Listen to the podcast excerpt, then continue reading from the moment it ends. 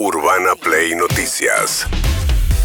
Todos los días, la información destacada. Con las voces de sus protagonistas. Búscanos en Spotify y seguinos para enterarte de todo lo que tenés que saber. Urbana Play Noticias. Un update con la información más importante. Urbana Play 1043. Una nueva experiencia. A ver, hubo un fin de semana un poco marcado por rumores que salieron de las usinas más ligadas al kirchnerismo diciendo que Cristina Kirchner se iba a presentar como candidata, ¿no? Arrancó con esto Gustavo Silvestre, el periodista de C5N. El actual diputado nacional, Máximo Kirchner, iría como candidato a senador por la provincia de Buenos Aires. Es una de las fórmulas que se está elaborando.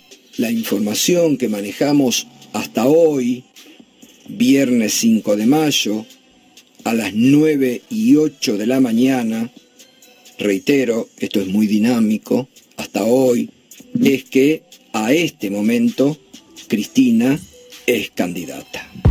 Bueno, esto es muy dinámico, eh, nada de esto se corroboró, pero digamos que lo dijeran un periodista, eh, no es de los más, porque eh, tuvo porque hay también dentro de los periodistas más cercanos al oficialismo, los más albertistas, los más kirchneristas, no es de los más cámpora, digamos, silvestre, pero de todas maneras eso agitó toda una idea, pero después se pinchó también. Hay toda una incógnita qué va a hacer Cristina Kirchner, ¿no? Fundamentalmente, dicen que le quiere cambiar el nombre, que antes fue Unidad Ciudadana frente a todos, que ahora está pensando en otro nombre y que quiere imponer un candidato con el dedo, ¿no? Sí, lo único que Eh, está claro es que todos los demás sectores dicen, bueno, si ella juega, yo no juego. Eso es lo único que está claro. Ahora, también está claro que ella dijo en varias oportunidades que no va a jugar. La opción que aparece dando vuelta es la del Parlasur. que ella vaya candidata, pero ella dijo, no voy a estar en ninguna boleta de ningún cargo, mi apellido no va a estar, dijo. Sí, está bien, pero ahí tiene la particularidad de que ella... ¿Otra esa- vez van a elegir para el Parlasur? Sí, porque esa discusión está dada sobre los fueros. Ella lo que dice, yo no voy a estar en ninguna boleta con ningún nombre porque yo no busco fueros. El Parlasur no tiene fueros. Ah, ser parlamentaria claro. del grupo de parlamentarios latinoamericanos que Claro, sesionan. y vos vas en la, bo- en la boleta de la provincia de Buenos Aires, por ejemplo, que elige parlamentarios, este, con lo cual arrastrás tus votos ahí a esa boleta, pero no, no tenés fueros. Bien, no estás buscando, no te van a poder decir que estás buscando fueros. Bien, mientras tanto hubo elecciones en tres provincias. Gerardo Morales impuso a su candidato, que era el ministro de Hacienda de la provincia de Jujuy, se llama Carlos Zair. Festejaron ahí con la reta, con este Martín Lustó, todo el radicalismo fue a festejar a Jujuy. un resultado electoral en la capital y el interior de la provincia tremendo. Estamos muy contentos, muchas gracias a todos los afiliados, afiliadas de las fuerzas políticas, 40 fuerzas políticas que tienen el Frente Cambia Jujuy. Quiero agradecer a quienes, a quienes nos visitan y a dirigentes del espacio. Primero, al jefe de gobierno de la ciudad de Buenos Aires, Horacio Rodríguez Larreta, muchas gracias. Y candidato a presidente también, igual que yo, pero muchas gracias Horacio por, por estar y agradecerle a Martín Lustó, que está acá presente también. Bueno, él te va a reemplazar, si Dios quiere. Si Dios quiere, Lustó te va a reemplazar a la reta, le dice este Morales, que consolidó un liderazgo del radicalismo en una provincia que, digamos, del norte, que es habitualmente, digamos, de tradición más peronista, y pulverizó el, per- el peronismo muy dividido, con Milagro Sala en la cárcel, 20% de los votos, y sacó casi el 15% la izquierda, que es fuerte en la provincia de Jujuy, aspiraba a más, de todas maneras. El que aspiraba a más es Martín Menem en la provincia de La Rioja, candidato de Javier Milei, en una elección en la que se impuso el, el gobernador con su reelección, Ricardo Quintela, y Martín Menem denunció fraude. Buen día, bueno, hoy ya se está votando. Quería mandarle un mensaje a todos los fiscales de la Libertad Avanza que estén atentos, que nos llegue, información de diferentes personas que adentro, adentro del cuarto oscuro están faltando votos nuestros o están dados vueltas o los esconden por ahí. Les pido a nuestros fiscales que estén atentos y les pido a los otros pícaros de siempre que no se prendan en esa de tratar de llevarse votos que no son de su lista, ni tratar de confundir al electorado, que permitan que la elección sea libre, que la, elección, que la gente elija libremente eh, a la gente que quiere votar. Bueno, retuiteó Milei algunas denuncias de eh, Martín Menem, que al final sacó el 16% de los votos, quedó tercero cómodo, no logra hacer buenas elecciones provinciales Milei, le fue muy mal en la Patagonia y ahora soltó a todos los candidatos provinciales, salvo a Bussi, porque va a estar hoy en el cierre del dirigente Bussi en la provincia de Tucumán. Este fin de semana se vota en otras cinco provincias, la más importante porque es la más poblada, además Sí. es la provincia de Tucumán. Mientras tanto, en La Rioja, el gobernador Ricardo Quintela, saludado por Alberto Fernández, eh, festejó su triunfo. y se ganó la provincia por la proyección de más del 48% de los votos, que sumado a los dos contrincantes nuestros más fuertes, digamos, lo superamos. Por lo tanto, fue un triunfo importante. Agradezco a toda la, a toda la comunidad de la provincia de La Rioja, a todos los intendentes que, se ganaron, que ganaron en los 18 departamentos de la provincia. Todo ganó el frente de todos, en todos los departamentos. Y quiero felicitar también a mis circunstanciales adversarios, a nuestros circunstanciales adversarios, porque hicieron una elección prolija, una elección, digamos, sin ningún tipo de problema tuvimos y gracias a Dios el pueblo de La Rioja se expidió con un resultado contundente en nuestro juicio. Bien, cuánto Dios, ¿no? En las, este, en las eh, declaraciones de, eh, electorales.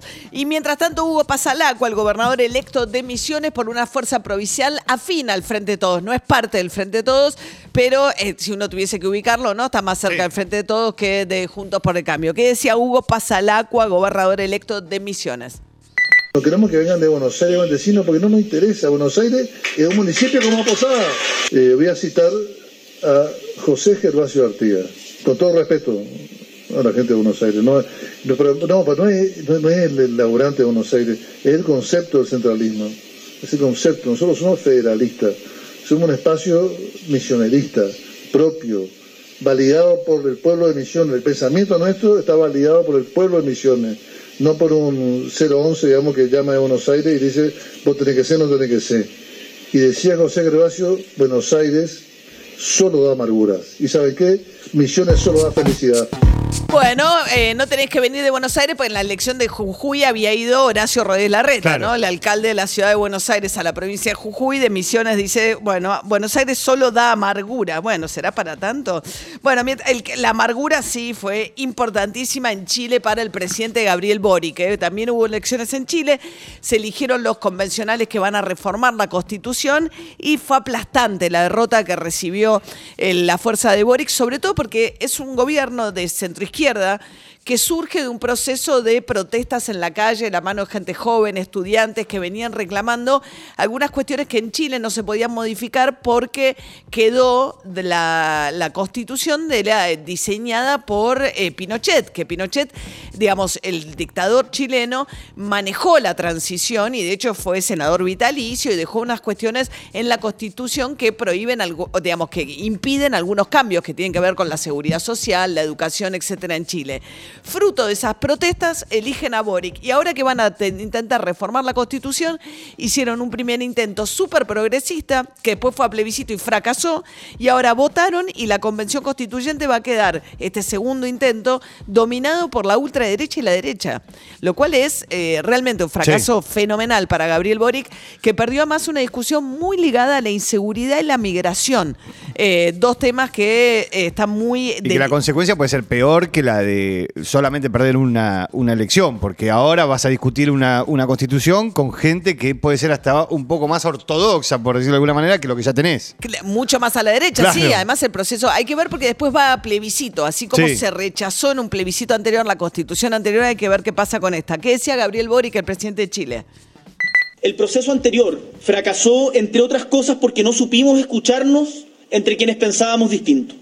Quiero invitar desde ya al Partido Republicano, que ha obtenido una primera mayoría incuestionable en esta elección, a no cometer el mismo error que cometimos nosotros en su momento.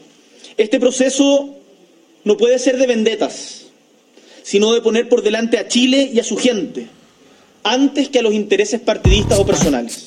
Bien, ahí está, muy golpeado eh, Gabriel Boric en Chile. Mientras tanto, en Inglaterra juró el eh, hay nuevo rey, fue coronado finalmente Carlos después de 70 años, la primera vez que hubo eh, una ceremonia de coronación en Inglaterra. William, Prince of Wales, pledge my loyalty to you, and faith and truth I will bear unto you, as your liege man of life and limb. So help me God. Yo, Guillermo, príncipe de Gales, te prometo mi lealtad, te daré fe y verdad como tu señor de la vida y de los eh, eh, ayude, así que a- ayúdeme Dios. Sí, rompieron el- dog, eh, God. Rompieron el protocolo porque William, el hijo de Carlos, cuando le promete lealtad, le da un beso en el cachete y eso es, eh, bueno, romper un protocolo porque no pueden demostrar afecto y sin embargo Ah, eso mirá. sucedió. Y Harry ahí mirando desde la A tercera Harry fila. lo mandaron con Andrew acusado de las peores cosas. Sí. ¿eh? Al lado del tío medio El, tocanene. el tío, Sí. sí. el tío que, que es complicado. Bueno, mientras tanto, hoy va a haber reunión de Juntos por el Cambio nuevamente, eh, para ver si ordenan un poco la interna, que está también que arde. En ese contexto, Patricia Burrich viene insistiendo con poner arriba de la agenda una reforma laboral. ¿eh? Yo no tengo la menor duda que la Argentina necesita una reforma laboral. El primero para ir, el primero es que los que tienen un plan social no tienen absolutamente ningún derecho. Nosotros vamos a cambiar el plan social por un seguro de desempleo y le vamos a dar un, modelo laboral, hoy ya está en vigencia en el país, que se utiliza para el servicio doméstico, para la jardinería, que simplifica muchísimo el tipo de contratación, que es simple, es económico para el empresario. Bien, eh, a ver, eh, lo que ella dice, supongo, primero que eh, al ser un seguro de desempleo va a tener un tiempo acotado, o sea, el plan social eh, no está ligado a que a un tiempo acotado para poder tenerlo. Y después que el- el- lo que es empleo en casas particulares es el de mayor informalidad y mayor, este, menos adhesión de todos los rubros laborales o las empleadas en casas particulares que tienen este régimen simplificado que es mucho más barato para el empleador, pero al ser empleadoras y empleadoras de Sí. casas particulares no lo cumplen, lamentablemente. Mientras tanto, Fernando el Pato Galmarini tirando arriba de la mesa a Massa, ¿eh? el suegro de Massa, es el eh, papá de Malena Galmarini, mientras que el ministro de Economía no dice nada, los demás hablan por él. Yo creo que tiene todas, todas las condiciones. Tenemos otros candidatos, el peronismo ha estado discutiendo en estos días, ¿no? Que tal o cual también quiere ser. Este, yo creo en Sergio Massa por sobre todos los otros buenos candidatos que también, que también tenemos. Ahí va, ¿eh? La familia, antes había dicho algo medio en la misma línea Malena Galmarini. Mientras tanto, Lionel Messi, ahora vamos a meternos con boca, pero Messi me dio una pena, hecho un... Ay, sí, no, no, no, no, no. No, no, pidiendo disculpas. Me con- angustia. eh, no, me- Hasta cuando no tiene la culpa pide disculpas. no, algo de haber hecho, porque... No, pero le cambiaron el día de entrenamiento. ahí, hay un, ahí hay un detalle. Sí, pero algún incumplimiento contractual cayó, porque para que pida perdón de esta manera... Hola, bueno, quería hacer este video después de todo lo que, lo que está pasando. Antes que nada pedir perdón obviamente a, a mis compañeros, al club. Eh, sinceramente pensé que, que iba a mantener libre después de- del partido como venía pasando eh, durante las semanas anteriores. Tenía organizado este viaje a Arabia, el cual, el cual había cancelado anteriormente y, y- y este no pude. Y, y nada, vuelvo a repetir y pedir perdón por, por lo que hice y acá estoy a espera de, de lo que el club decida. Nada más, un abrazo. Perdón por lo que hice. Bueno, Está a- parado, ¿eh? A mí no me, equivoqué, tiene razón. Sí. a mí no me resultaría extraño que fuera también algo estratégico para una salida un poquito más elegante. Exacto. El Paris Saint Germain ganó 3 a 1 el fin de Ah, semana mirá. de visitante al, al Troyes con un gol Ah, de mirá. Kylian Mbappé eh, Ok. y saca 6 puntos al segundo.